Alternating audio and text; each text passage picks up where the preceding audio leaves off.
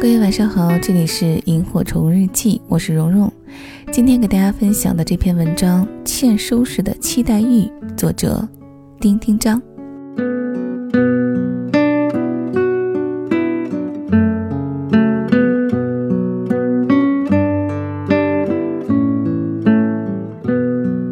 爱有时让人受尽委屈，有时又让人变成浑身是理的难搞的人。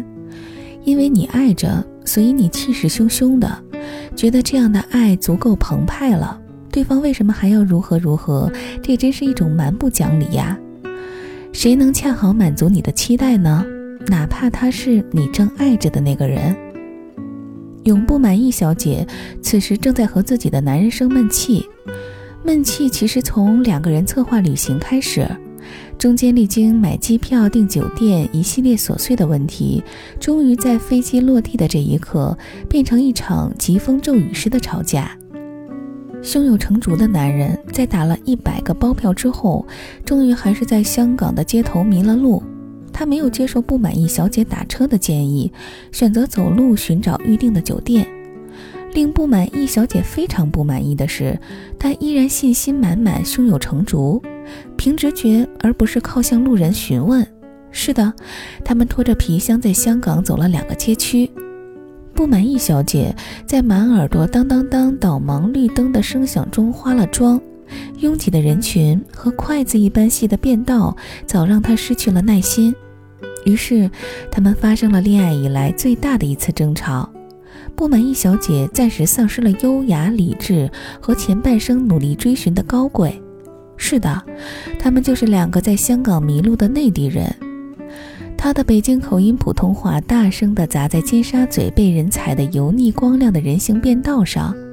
此时正逢八月中，天气潮热得像桑拿房。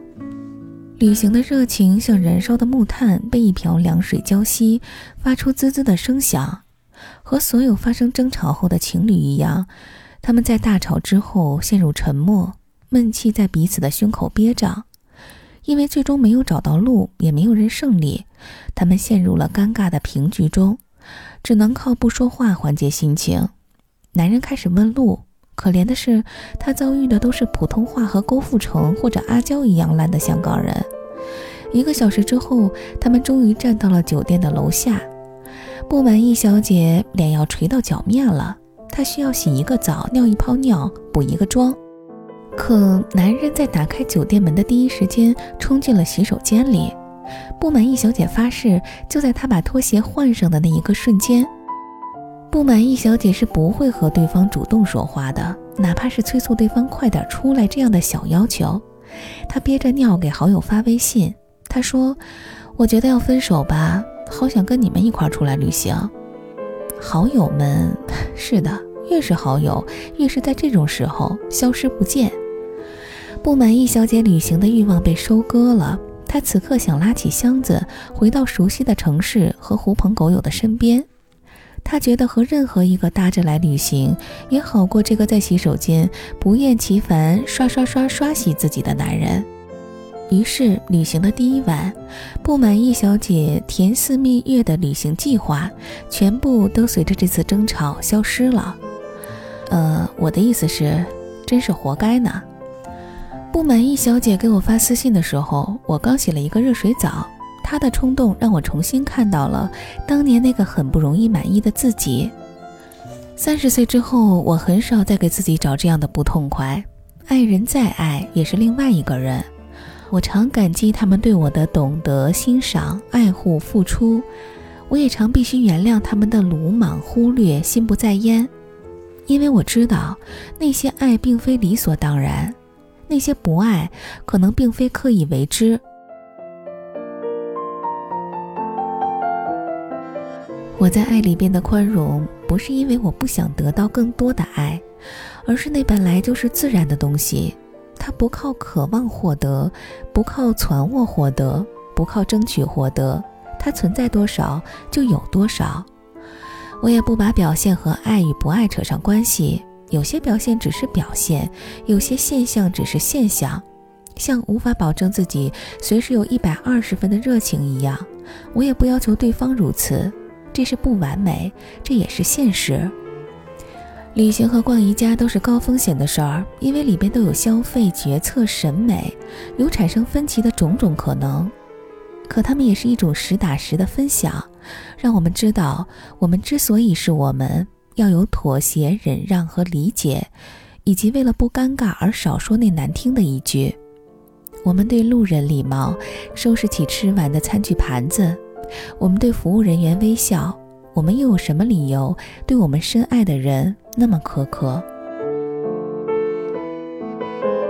而旅行本不该那么准确，放轻松，随便走走吧，亲爱的不满意小姐。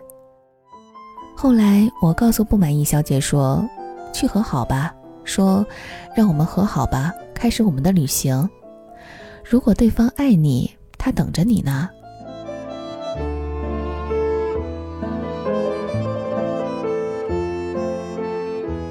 恋人间大多数的争吵都是两个星球的互不理解造成的。男人的思维终究是跟女人不一样，所以彼此理解是暂时的，长久的误会才是永恒的。女人求情，但用讲道理的方式说出来，男人根本理解不了；男人讲理，但从来不用情感的方式表达，女人就觉得匪夷所思。我又不是来你这儿上课的。所以，女孩们要学会量化自己的气氛，用男人可以解决的方式表达出来。比如，你这次生气需要他买花解决，那你就让他买花；你这次生气可以靠发个红包解决，那你就让他发个红包。量化的生气有助于解决问题。男人最想解决问题，想解决问题的男人终究是爱你的，不想解决的才是不爱。不要老吵架，伤感情。嘿，我的伙伴，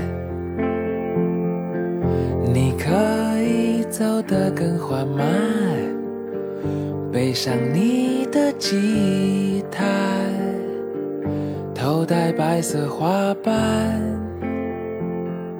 难过的全都抛开，我来和你作伴。